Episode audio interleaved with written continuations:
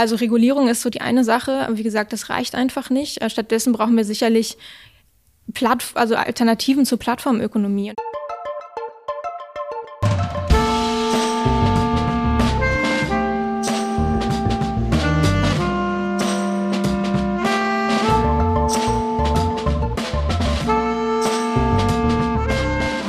Herzlich willkommen zu Jacobin Talks. Hallo Anna. Hallo Matthias. Wir sprechen heute mit Anna-Verena Nostroff. Sie ist Soziologin und Politikwissenschaftlerin und Theoretikerin unserer digitalen Gegenwart. Ähm, sie hat zusammen mit Felix Maschewski ein Buch geschrieben, das heißt Die Gesellschaft der Wearables. Und auch zusammen mit Felix hat sie ein Essay veröffentlicht zu Cambridge Analytica im, ja, einem relativ dicken und wie, so, so wie ich gehört habe, auch teuren Band äh, zum neuen Strukturwandel der Öffentlichkeit. Über diesen Text unter anderem wollen wir heute sprechen. Es soll um digitale Propaganda gehen, eben darum, was es eigentlich heißt, dass wir in einer ganz anderen Öffentlichkeit mittlerweile leben als vor 50 Jahren und auch darum, darüber, ob wir in der, dieser digitalen Welt eigentlich frei sein können. Lieber Anna, du bist Theoretikerin der digitalen Gegenwart. Bist du denn selber süchtig nach sozialen Medien? Ah, das ist eine gute Frage, die ich glaube ich gar nicht so einfach beantworten kann. Ähm, also zunächst mal ist man natürlich als Theoretikerin und auch als Forschende ist man äh, darauf angewiesen, dass man soziale Medien in irgendeiner Form nutzt oder zumindest weiß, was da gerade passiert. Ja, insofern stellt sich für mich die Frage, glaube ich, gar nicht so sehr, ob ich süchtig danach bin, sondern vielmehr, ob ich darauf angewiesen bin. Und für meine Forschung bin ich natürlich darauf angewiesen, ja, weil äh, ich glaube zum Beispiel, äh, wenn man über Instagram qualifiziert was sagen möchte, muss man auch ein bisschen sich anschauen, wie genau funktionieren diese Medien.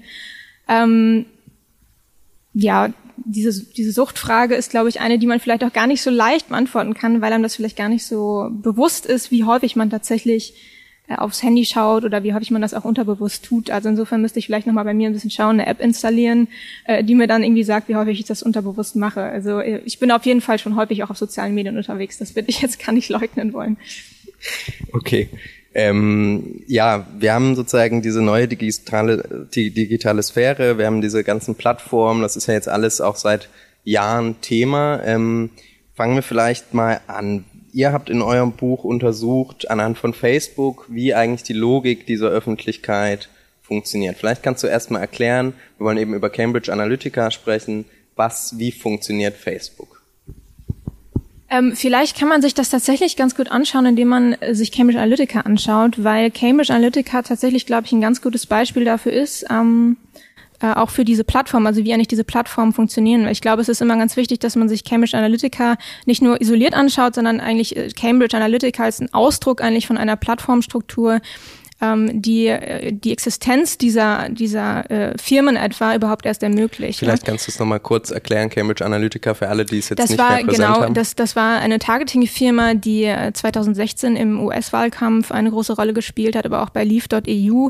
Äh, vielleicht können sich einige noch erinnern, auch an diesen äh, CEO damals, Alexander Nix, ein Eton-Absolvent, also eine sehr konservative, konservative Person, und ähm, Nix hat damals zum Beispiel behauptet, dass Cambridge Analytica ein ganz neues Tool der WählerInnen-Manipulation erfunden habe, äh, nämlich das sogenannte Psychographic Targeting. Ist vielleicht nochmal ganz wichtig, auch das zu erläutern, was das eigentlich ist.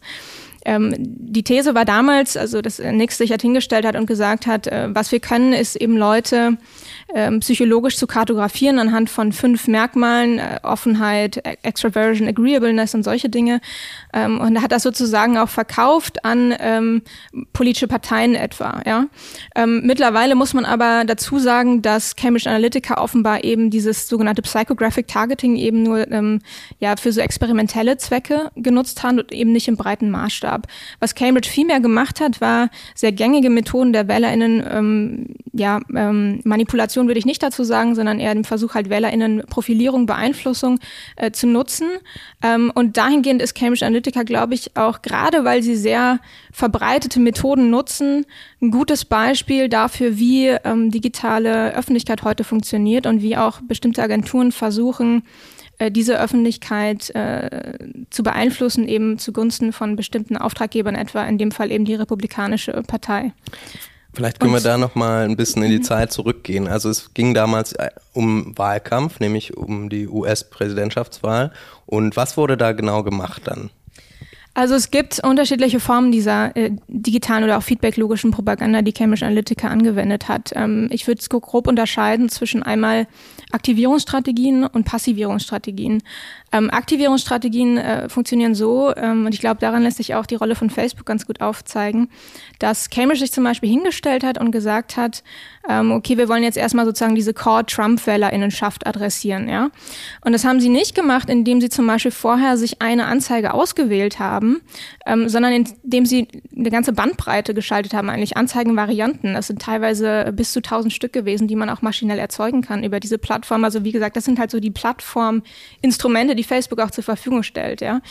Ähm, und die Variation so besteht zum Beispiel. Wahlanzeigen mit genau, Wahlwerbung. Genau, Wahlanzeigen ne? mit Wahlwerbung und das besteht dann zum Beispiel darin, das, das muss man sich so vorstellen, man hat zum Beispiel so eine Donation-Ad, ja, also so eine Spendenanzeige, äh, wo dann unterschiedliche Bilder von Trump äh, dargestellt werden oder auch wo es ähm, eine Differenzierung gibt äh, mit Blick auf die Slogans, die verwendet werden ähm, oder auch mit Blick auf die ähm, einfach die generelle Adressierung, ja, dass man zum Beispiel ein bisschen versucht, mal sachlicher zu sein, mal ein bisschen imperativischer zu sein. Und dann kann man das sozusagen erstmal auf die auf die WählerInnen oder potenzielle WählerInnen sozusagen loslassen und kann dann in Echtzeit schauen, wie gut diese Anzeigen funktionieren. Also man kann so die Response-Raten in Echtzeit sich anschauen. Und deshalb, ne, das ist eben auch die Rolle von Facebook, dass sie sowas ermöglichen. Äh, und was Cambridge zum Beispiel auch gemacht hat, war, die haben sich so ein Siphon-Dashboard aufgebaut, wo sie das sozusagen in Echtzeit kontrollieren konnten. Äh, und dann haben sie sich auf Basis dieser eingehenden Informationen über die Rezeption der Anzeigen in Echtzeit sozusagen ausgewählt, welche sie für welche Gruppe jetzt schalten möchten. Ja? Also das Ganze ist eigentlich so ein äh, Prozess des Plattformexperimentalismus, also sehr, sehr ähm, flexibel, fluide und sozusagen immer adjustierbar mit Blick auf die gegenwärtige Situation. Und wenn ich vielleicht noch was kurz sagen darf zu den Passivierungsstrategien, die sind aus meiner Sicht politisch noch sehr viel fragwürdiger. Ähm, da fokussiert man sich nämlich nicht sozusagen auf die eigene Kerngruppe, also der WählerInnen, sondern man fokussiert sich äh, in dem Fall eben insbesondere auf äh, mögliche Wähler in der Demokratischen Partei und schaut sich zum Beispiel an, ähm, wo sind die Staaten, die vielleicht noch sehr umkämpft sind, wo äh, der Wahlausgang noch nicht so wirklich äh, voraussehbar ist ähm, und versucht dann eben zum Beispiel, das hat Cambridge gemacht, gerade bei People of Color etwa in den Newsfeed sowas zu schalten wie eine Anzeige, bei der ähm, Hillary Clinton eben dargestellt wird ähm, mit ihrem Kommentar aus den 90er Jahren, wo sie ähm, Jugendliche of Color als Super Predators bezeichnet hat. Ja, also wirklich ein sehr, sehr rassistischer Kommentar, sehr problematisch natürlich. Aber dennoch, ich glaube, das ist ein ganz gutes Beispiel dafür, wie Cambridge Analytica zum Beispiel versucht hat, über so eine Strategie der Voter Suppression eigentlich oder so eine Demobilisierungsstrategie versucht hat, Leute womöglich vom Wählen abzuhalten. Ähm, also insgesamt so eine Grundkonfusion zu erzeugen und damit vielleicht die Leute nochmal zum Nachdenken zu bringen, ähm, darüber, ähm, ja, wie rassistisch Hillary Clinton zum Beispiel vielleicht wirklich ist und ob sie tatsächlich so jetzt die eigenen Interessen vertritt. Also da haben wir sozusagen nicht einfach nur ein Wählen irgendwie für einen gewissen Kandidaten, ein irgend, äh, Präsentieren von politischen Ideen oder so, sondern es, wird, es werden gezielt Leute mit einer Information sozusagen traktiert, die sie verunsichern soll und die sie möglicherweise dann davon ab, äh, an, abhalten soll, eine, Kandidatin zu wählen oder so, für die sie vielleicht Sympathien hatten. Ne? So kann genau, man es zusammenfassen. Genau, so kann man ja. sehr gut zusammenfassen. Was natürlich so ein bisschen äh, die Frage auch immer ist, wie effektiv ist das eigentlich? Ja, und das ist einerseits äh, schwierig nachzuvollziehen, weil wir als Forschende eben die Daten darüber nicht haben, äh, die Facebook eben unter Verschluss hält. Generell immer so ein Problem in der Forschung zu digitalen Plattformen, äh, aber auch, weil es natürlich generell, glaube ich, total schwierig ist zu sagen, ähm, warum eine Person jetzt zur Wahl geht oder nicht, das sind, ist natürlich sozusagen kein multikausaler, äh, kein, kein unikausaler Prozess, sondern da spielen immer mehrere Faktoren eine Rolle, die sich auch wechselseitig bedingen. Also ich glaube, dieses Narrativ, was am Anfang auch in dieser Debatte um Cambridge Analytica immer eine Rolle gespielt hat, ne, dieses Manipulationsnarrativ, das ist, glaube ich, ein bisschen zu hart ausgedrückt, sondern es geht eigentlich immer darum, dass man versucht, erwünschtes äh, Verhalten wahrscheinlicher zu machen, nicht unbedingt Leute jetzt umzudrehen, was aber natürlich anhand der äh, Strategien, die ich gerade geschildert habe, auch sehr gut deutlich wird, dass es eben nicht darum geht, sozusagen aus demokratischen Wähler in republikanische zu machen und umgekehrt, sondern eben, ne, wie du schon, wie du jetzt gerade auch gut zusammengefasst hast, eben darum, dass man zum Beispiel halt demokratische, also democratic leaning äh, People of Color etwa versucht vom Wählen abzuhalten. Und was würdest du jetzt rück, rückblickend sagen? Also welchen Einfluss hatte das auf den Wahlkampf, dieses äh, Tool und sozusagen diese Mobilisierung oder Demobilisierung über Facebook? Mhm. Ja, wie gesagt, das ist halt total schwer empirisch zu bemessen. Ne? Also ich würde mich da jetzt, glaube ich, nicht zu einer konkreten Aussage hinreißen lassen wollen, äh, weil wir darüber die Daten einfach nicht haben. Aber es gibt schon auch Studien, die zeigen, dass ähm, dass das durchaus effektiv sein kann. Ja, also ich würde sagen, die Wahrheit liegt wahrscheinlich irgendwo dazwischen. Natürlich hat Cambridge Analytica nicht diese Wahl irgendwie zugunsten von Donald Trump äh, entschieden. Da haben auch traditionelle Medien eine Rolle, natürlich eine große Rolle gespielt, das Fernsehen etwa und so weiter. Ähm, und ähm, insofern glaube ich, ähm, ist das ist das schwierig zu sagen. Also oder ich glaube auch eben nicht sozusagen zu reduzieren auf nur diesen einen Faktor Cambridge Analytica oder insgesamt sozusagen die ganze digitale Trump-Kampagne. Ihr sprecht in eurem Essay auch eben über Cambridge Analytica und benutzt den Begriff demokratische Departizipation. Vielleicht kannst du das nochmal erläutern und auch aber die Gefahren erläutern, die eigentlich ähm, ja hinter so einem digitalen Wahlkampf, nenne ich es mhm. jetzt einfach mal, auch stecken. Also welche Probleme haben wir damit eigentlich? Also demokratische Departizip äh, Departizipation, damit haben wir eigentlich versucht, eben genau das äh, zu äh, analysieren, was ich eben unter diesen Passivierungsstrategien zusammengefasst habe. Ja, dass man sozusagen eigentlich versucht, oder das ist eigentlich eine Entpolitisierungsstrategie, ja, dass man Leute vom Wählen abhält. Ähm, und die Gefahren, die dahinter stecken, ich glaube, da gibt es mehrere äh, zum einen natürlich, dass es generell zu einem Prozess der Depolitisierung kommt, äh, über solche ja, ähm, Konfusionsstrategien oder eben sozusagen dieses Säen von, von Verwirrung einfach generell. Ähm, und ähm, auf der anderen Seite natürlich, ähm, sozusagen, wenn man jetzt von dieser demokratischen Departizipation mal absieht, äh, ist die Gefahr natürlich insgesamt, dass es eine Radikalisierung gibt. Ne? Das sehen wir ja überall auf Facebook und äh, das hat Cambridge Analytica zum Beispiel genauso gemacht. Äh, natürlich geht es darum, bei dieser feedbacklogischen Propaganda ähm, Leute nicht nur sozusagen also potenzielle Wählende ähm, passiv anzusprechen, sondern man versucht sie wirklich zu aktivieren. Ja?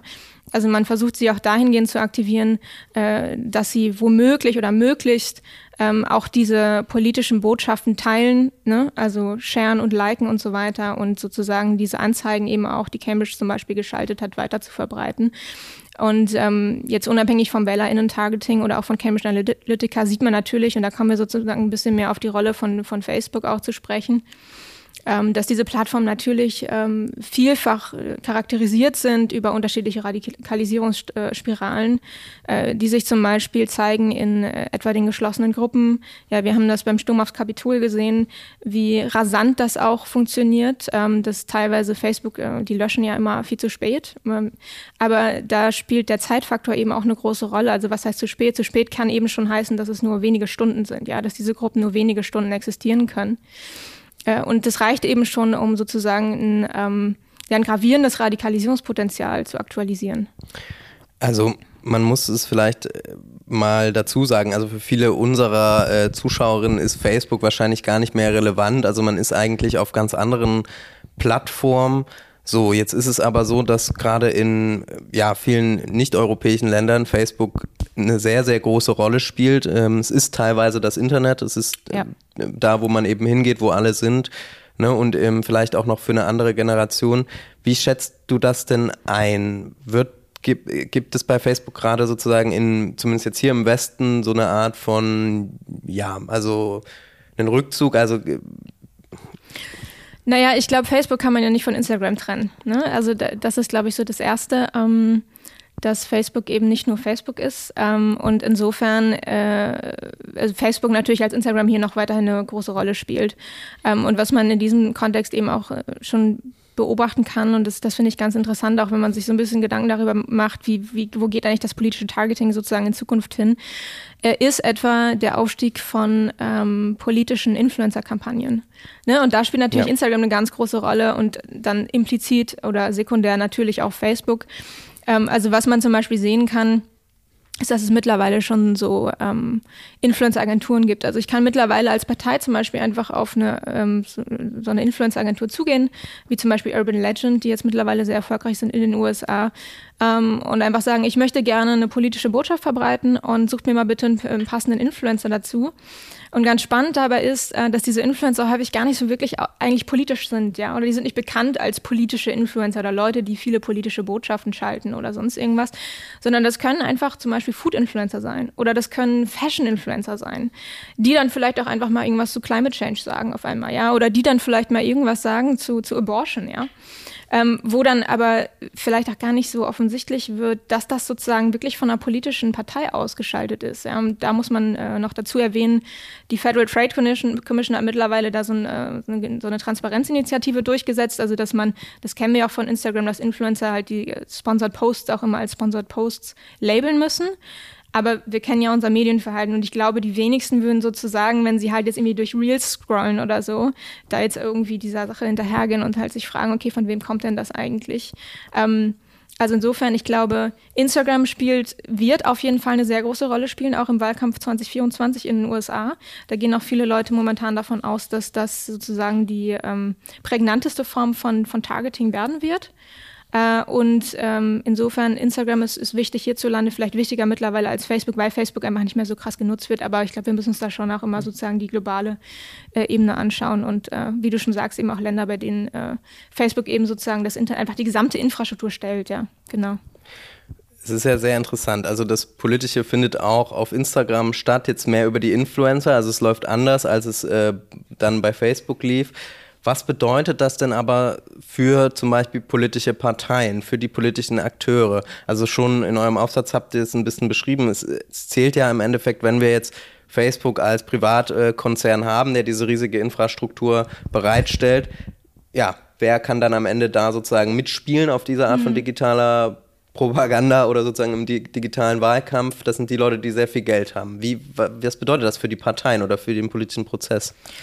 Also ich glaube, insgesamt können wir so einen Prozess äh, beobachten, der sich vielleicht als ähm, programmierte Alternativlosigkeit bezeichnen lässt, ja, ohne das sozusagen jetzt irgendwie zu reproduzieren, dieses Narrativ, alles ist alternativlos. Und äh, wir wissen ja, dass es Alternativen gibt, also Mastodon zum Beispiel, irgendwie in den sozialen Medien oder auch Signal etwa, wenn es so um so Messaging-Channels geht. Ähm, aber ich glaube, mittlerweile ist es eben so, dass äh, einfach sozusagen auf einer individuellen Ebene die PolitikerInnen selber sehr stark davon abhängig sind, dass sie ihren Content über äh, Instagram, Facebook oder insgesamt die sozialen Medien vermarkten. Also das, was Robert Habeck zum Beispiel gemacht hat, zu sagen, ich bin jetzt nicht mehr auf Twitter, weil das ist eine demokratieschädliche Plattform, ist, glaube ich, eine Ausnahme, die aber die Regel bestätigt, ja. Und ähm, das heißt, auf einer individuellen Ebene ist es insbesondere für aufstrebende PolitikerInnen mittlerweile total wichtig, dass sie diese Medien nutzen. Und ich glaube, da kann man auch niemandem irgendwie so einen Vorwurf machen. Ja, das ist natürlich ein systemisches Problem, was auch eigentlich eine gesellschaftliche Antwort braucht. Ähm, und auf der anderen Seite glaube ich aber auch, dass das Parteien natürlich viel abhängiger sind von diesen sozialen Medien. Natürlich ist es so im Wahlkampf, ähm, dass als Partei man mittlerweile einfach darauf angewiesen ist, ähm, diese Plattform zu nutzen, diese Plattforminstrumente zu nutzen, die Facebook darstellt oder, oder zur Verfügung stellt. Ähm, weil man sonst eben auch einen gravierenden Nachteil hat gegenüber Wettbewerberparteien, äh, ja. Ähm, und ich glaube, da ist auch ganz spannend äh, zu, zu, beobachten, oder es ist so, so, eine Prognose, die gerade in den Politikwissenschaften von einigen Leuten vertreten wird, dass sie sagen, der ähm, Prozess der, der, des digitalen Wahlkampfes mittlerweile äh, auch so automatisiert, ähm, dass Facebook womöglich irgendwann äh, die, die Möglichkeit hat, tatsächlich das auch komplett zu übernehmen. Also dass es irgendwann gar keine Campaigning-Teams mehr gibt, ja. Was natürlich gleichbedeutend wäre mit einem weiteren lukrativen Geschäftszweig für Facebook. Ähm, und ähm, dahingehend muss man, glaube ich, auch ganz, ganz klar darauf achten, was passiert da gerade, ja. Äh, und ähm, inwiefern, ja, was ist sozusagen die Zukunft für Campaigning-Teams auch? Jetzt ist es ja so, dass wenn wir über diese Dinge sprechen, wir wirklich über Öffentlichkeit sprechen, ja? ja? Also etwas, was in unserer demokratischen Gesellschaft, wenn man so will, äh, einfach eine extrem wichtige Funktion hat. So, und jetzt gibt es diese Konzerne, die diese digitale Infrastruktur stellen und wir können, haben aber als Gesellschaft einfach gar nicht so richtig den Zugriff darauf, wie eigentlich das Design dieser Plattform aussieht. Wie würde, was würdest du denn sagen? Gibt es überhaupt demokratische, gibt es sozusagen eine demokratische Rückgewinnung, Perspektiven einer Rückgewinnung dieser Öffentlichkeit? Oder was müsste passieren? Wie könnte man sich das vorstellen oder kann man sich es überhaupt vorstellen? Ich glaube, da braucht es auf jeden Fall ganz viele unterschiedliche Ansätze. Also das ist nicht nur getan, indem man einfach sagt, wir müssen besser regulieren oder so, weil Regulierung das Problem immer nur im Ansatz lösen kann. Ähm, es gibt natürlich sozusagen im Bereich der rechtlichen Regulierung einige Möglichkeiten, aber auch da sehe ich, dass zum Beispiel in der Critical Legal Theory gerade viele Leute sich auch darüber Gedanken machen, ähm, ob die gängigen ähm, Regulierungsmechanismen eigentlich ausreichen. Ja, und zum Beispiel im Wettbewerbsrecht äh, ist das dafür geeignet, eigentlich auf diese konkreten Machtformen von Facebook zu antworten. Also Regulierung ist so die eine Sache, aber wie gesagt, das reicht einfach nicht. Äh, stattdessen brauchen wir sicherlich Platt, also Alternativen zur Plattformökonomie und wie man die sich dann vorstellen kann. Ähm, da gibt es eben unterschiedliche Auffassungen und auch unterschiedliche Modelle. Sowohl so praktische Modelle, wie zum Beispiel sowas wie Platform Cooperatives, das ist ein Konzept von Trevor Scholz, das ich sehr interessant finde. Also da geht es eben zum Beispiel um so Alternativen zu Airbnb, ja, dass man das sozusagen äh, vergemeinschaftet. Und ähm, dann gibt es aber noch so weitere Sachen wie, wie Data Trust oder Data Commons und so, die je, glaube ich, Vor- und Nachteile haben, die man auch diskutieren muss. Ähm, aber es gibt auch in der theoretischen Arbeit momentan, glaube ich, ganz interessante Ansätze, also von, von Data Owning Democracy bis hin zu, ähm, zu ähm, Platform Socialism, Konzept, das James Muldoon vorgeschlagen hat, ist sozusagen auch eine sehr ähm, umfassende Demokratisierung, äh, digitale Demokratisierung in, in, sämtlichen Bereichen eigentlich unserer digitalen Gegenwart vorschlägt. Und wie, ich glaube, diese Umfassendheit, die brauchen wir auch. Wie ja. würde das denn aussehen? Also du meinst jetzt mit Blick aufs Campaigning? Nee, also müsste man dann sozusagen, würde man dann sagen, man gründet jetzt neue Firmen, die irgendwie in einer genossenschaftlichen Kontrolle sind oder wie, was, was, was würde das heißen? Dass du, oder würde man sagen, man enteignet jetzt Facebook, wie Jan Böhmermann das ja zum Beispiel auch fordert im äh, Na, man müsste tatsächlich einfach so für eine Vergemeinschaftung der Daten sorgen. Ja, und das Daten im Kollektiv auch ähm, organisiert und ähm, ähm, ja, und auch, dass demokratisch darüber entschieden werden kann, zu welchen Zwecken die genutzt werden. Also das ist, glaube ich, so eine, es geht um eine Demokratisierung, eine Vergemeinschaftung auch von Dateneigentum. Das ist, glaube ich, ganz wichtig dabei. Jetzt ähm, kommen wir noch zu einem anderen Thema, beziehungsweise es schließt eigentlich daran an. Du hast jetzt in, den, in letzter Zeit viel zum Metaverse gearbeitet. Das ist jetzt die neueste Version sozusagen von mhm. Facebook. Also wir hatten Facebook, Instagram. Facebook jetzt Meta natürlich. Jetzt genau. Ja. Jetzt heißt es natürlich heißt schon Meta ja. ähm, und das Metaverse. Ich ehrlich gesagt ähm, weiß noch gar nicht so genau, was das eigentlich ist oder was man da macht. Vielleicht erklärst du uns das mal und den Zuschauenden.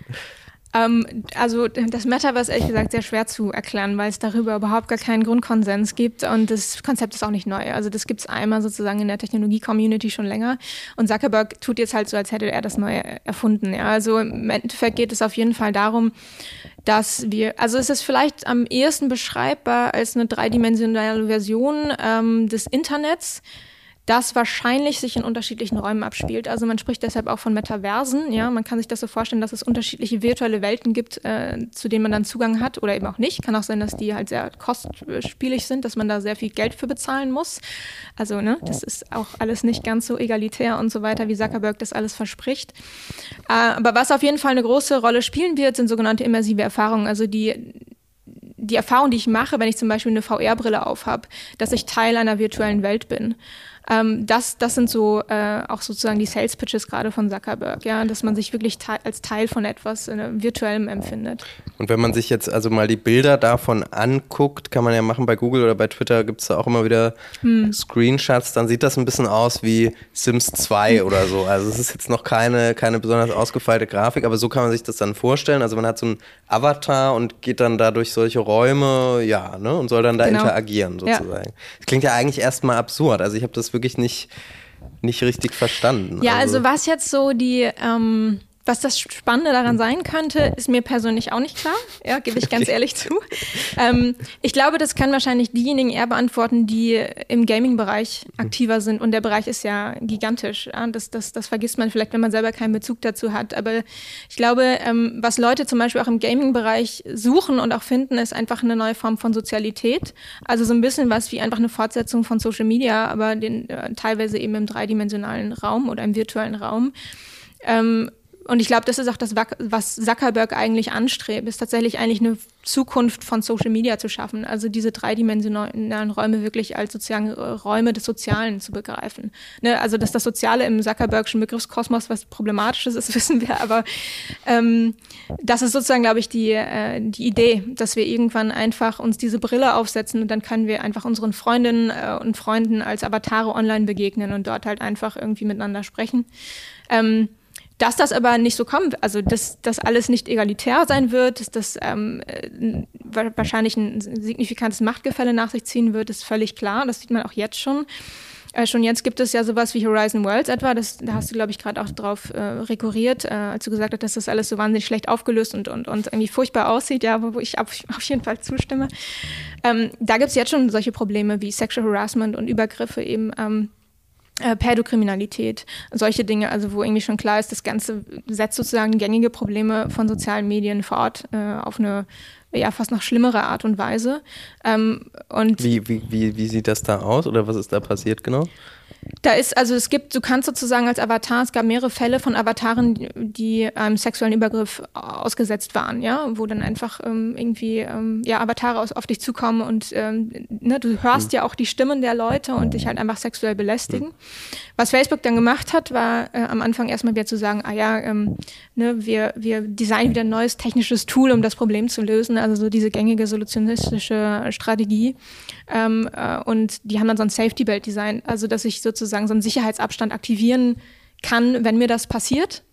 Äh, bei Leuten, denen das passiert ist, die haben allerdings berichtet, dass in dem Moment, in dem das passiert war, eben sie überhaupt nicht ähm, dazu in der Lage waren, weil sie einfach sehr schockiert waren und äh, sozusagen schockgefroren äh, irgendwie. Also äh, das sagt die Nina Patel etwa, die ja das passiert ist, hat es explizit so ausgedrückt, äh, dass sie einfach nicht in der Lage war, das irgendwie zu aktivieren. Und ne, da sehen wir mal wieder irgendwie Facebook, wie Facebook Probleme angeht, äh, ist äh, sozusagen immer ähm, ja, also ne, nicht, nicht, nicht wirklich userzentriert, sondern eigentlich immer so nur nach den eigenen ökonomischen Imperativen. Ähm. Ja, und in anderen Bereichen, also bei Facebook hat man es ja wirklich äh, schon so, also so krasse Beispiele gehabt, dass da wirklich äh, Menschenhandel organisiert wurde über die ja. Plattform und so ja. weiter, ja. Und das, was man nun wirklich nach ja, paar Jahren des Beobachtens und äh, der Whistleblowerin äh, sagen kann, ist, dass da halt einfach nicht richtig reguliert wird, ja, oder dass einfach auch keine Kontrolle gibt. Also. Genau, und das Problem ist dabei natürlich auch, dass diese Räume halt die Grenzen von Nationalstaaten übersteigen, dass es einfach halt mhm. sozusagen globale Räume sind. Und da stellen sich eben die, ähm, die Leute, die gerade regulieren oder auch die, die, ähm, ja, die EU auf EU-Ebene zum Beispiel, stellen sich die Leute eben auch gerade die Frage, okay, was machen wir jetzt mit diesem Metaverse? Ähm, wie können wir da überhaupt regulierend eingreifen, was auch viel damit zu tun hat, dass ähm, vieles sehr viel weniger noch nachvollziehbar ist, weil es ja nicht mehr um das geschriebene Wort geht, was du sozusagen nachvollziehen kannst, sondern ähm, es ist halt, es geht viel mehr ums gesprochene Wort, ja, um, um die Real Life, äh, um das Real-Life-Behavior, wenn man so will. Und dadurch, dass das natürlich nicht alles aufgezeichnet wird, kannst du es halt schwieriger nachverfolgen. Also jetzt insbesondere, wenn es um sowas geht wie äh, Sexual Harassment und so. Was würde jetzt denn das Metaverse für den politischen Prozess bedeuten? Gibt es da irgendwie schon, kann man da schon was erkennen oder kann man es noch gar nicht so sagen? Ähm, ich glaube, man kann schon was erkennen, was aus meiner Sicht aber viel zu wenig diskutiert wird. Also einerseits kann man zum Beispiel, wenn man sich die Patente von Facebook jetzt schon anschaut, sehen, dass es womöglich, wenn sich das tatsächlich durchsetzt, um sowas gehen kann wie eine Radikalisierung des Überwachungskapitalismus, was dann wiederum auch aufs Anzeigenmarketing ähm, zurückspielt. Ja? Ähm, weil wir jetzt schon sehen, dass Facebook solche Patente anmeldet, wie zum Beispiel biometrische Daten, dass die verwertet werden können. Dass man zum Beispiel ähm, verwerten kann, wie meine Augen sich zum Beispiel bewegen, ja. Also oder sowas wie Körperdaten, die viel stärker verwertet werden kann. Also biologische Daten einfach. Und wenn man sich vorstellt, dass man diese Daten zur Verfügung hat, also viel sensiblere Daten, und auf der Basis Anzeigen schalten kann, auch in virtuellen Räumen, kann man sich natürlich vorstellen, dass die Anzeigenschaltung halt noch viel profilierter, viel präziser agieren kann. Und ähm, wie gesagt, mit Blick auf diese Patente zeichnet sich das schon ab.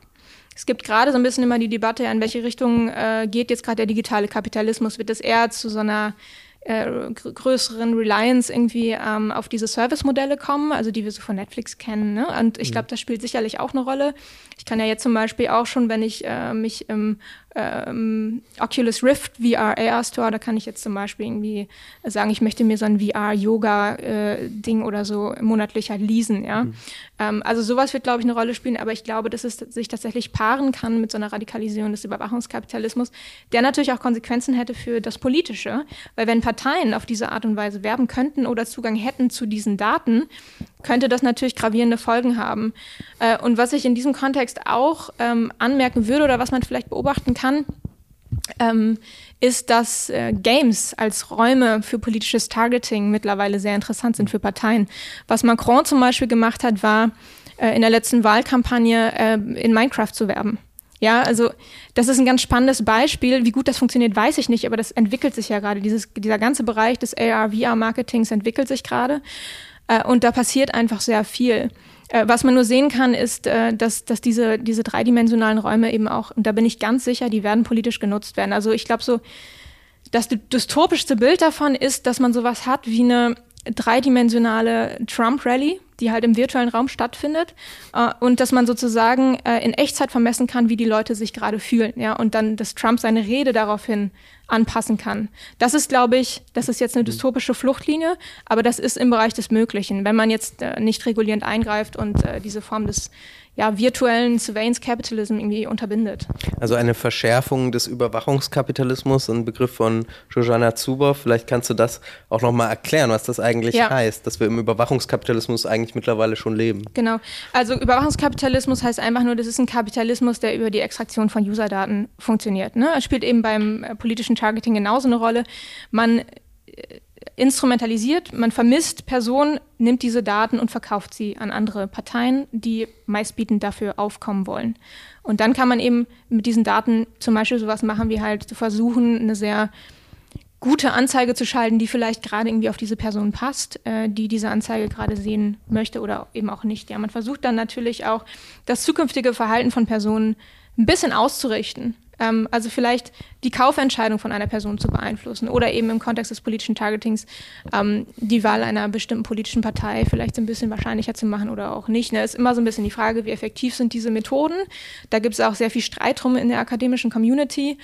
Ähm, und auch da, also das Problem ist wieder, äh, wir haben zu wenig Daten von Facebook und da bräuchte es auch definitiv mehr unabhängige Forschung, die einen anderen Zugang dazu hat. Jetzt gab es mal eine Zeit, man kann sich eigentlich kaum noch dran erinnern, wo die das Silicon Valley ähm, als die sind als Visionäre aufgetreten mhm. und die sind aufgetreten als als ja, die wurden auch hier angehimmelt und haben gesagt, wir machen die Welt besser, ja und ähm, der Begriff, der damals schon da kritisch dagegen verwendet wurde, ist ein Solutionismus. Also da wird was, äh, ja, soll was durchgedrückt werden, was eigentlich auf Politik oder den politischen Prozess keine Rücksicht mehr nehmen muss, ja. Jetzt habt ihr gerade ein Essay geschrieben, wo ihr gerade mit Blick auf das Metaverse ähm, ja so eine Art von Mentalitätswechsel feststellt. Wie könnte man den denn eigentlich beschreiben? Ähm, genau, Solutionismus, vielleicht erkläre ich das Konzept ja. nochmal ganz kurz, ist ein Begriff, der 2013 von Evgeny Mausow, einem Kritiker des Silicon Valley und des digitalen Kapitalismus geprägt wurde, mit dem er eigentlich zunächst mal verwiesen hat auf eine weit verbreitete Ideologie, halt unter anderem im Silicon Valley äh, oder eben auch insgesamt in der Tech-Branche, dass man eben der Ansicht ist, ähm, dass man komplexe gesellschaftliche Probleme über sehr simple technologische Tools im Alleingang sozusagen lösen kann. Und ich glaube, dieser Begriff war sehr prägnant und sehr präzise, war ein ganz wichtiger Begriff in der Theoriedebatte ähm, in den 2010er Jahren aufwärts und hat sich, glaube ich, auch immer wieder so sehr gut beispielhaft nachvollziehen lassen in bestimmten Produktpräsentationen zum Beispiel, ja. Also wir können uns noch alle erinnern, das war natürlich viel früher, als das iPhone vorgestellt wurde, es sozusagen wirklich zu so einem quasi messianischen Ereignis wurde, äh, wo das Smartphone irgendwie vorgestellt wurde, also das Teil, was irgendwie meinen Alltag total smart organisieren kann und so weiter. Dann gab es, glaube ich, ähm, so in der Geschichte der, der solutionistischen Tools vielleicht auch, äh, ganz interessant natürlich, glaube ich, noch ein äh, solutionistisches Versprechen mit Blick auf die Apple Watch, die dann versprochen hat, äh, wir optimieren die Gesundheit oder auch übergeordnet, wir ähm, können leisten tatsächlich einen Teil für die Forschung, äh, also können über die Datenspende von Personen zum Beispiel die Forschung voranbringen. Ähm, und ich glaube, so die letzten großen solutionistischen Versprechen waren einmal diese, diese Vorstellung oder dieses Versprechen von, äh, wurde tatsächlich auch explizit von Eric Schmidt, Ex-Google-CEO, vertreten, wir können die Klimakatastrophe lösen. Äh, ist schon ein bisschen länger her, dass er das mal wirklich so auf den Punkt gebracht hat. Und das letzte war, glaube ich, tatsächlich im Mai 2020, als Apple und Google sich zusammen hingestellt haben und gesagt haben, wir sind jetzt angetreten, das ist ein Zitat, um eines der gravierendsten Probleme der Menschheit zu lösen und haben dann so diese Schnittstelle für diese Corona-Warn-App ähm, vorgestellt. Ja? Ähm, Corona-Warn-App, alles in Ordnung, da muss man gar nicht so sehr kritisieren. Ähm, politisch ist das aber auch ein bisschen problematisch, aber das tut jetzt, glaube ich, nicht zur Sache. Aber das war, glaube ich, so das letzte große solutionistische Versprechen. Wir, wir lösen die Pandemie über technologische Tools.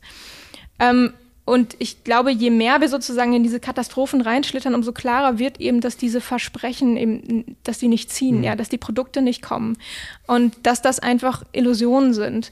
Und ich glaube, mit dem Metaverse-Video von Zuckerberg, das ist ja vorgestellt worden im letzten Herbst, wurde dann auch relativ schnell klar, äh, dass die Leute einfach desillusioniert sind, dass man sowas gar nicht mehr ernst nimmt. Ja?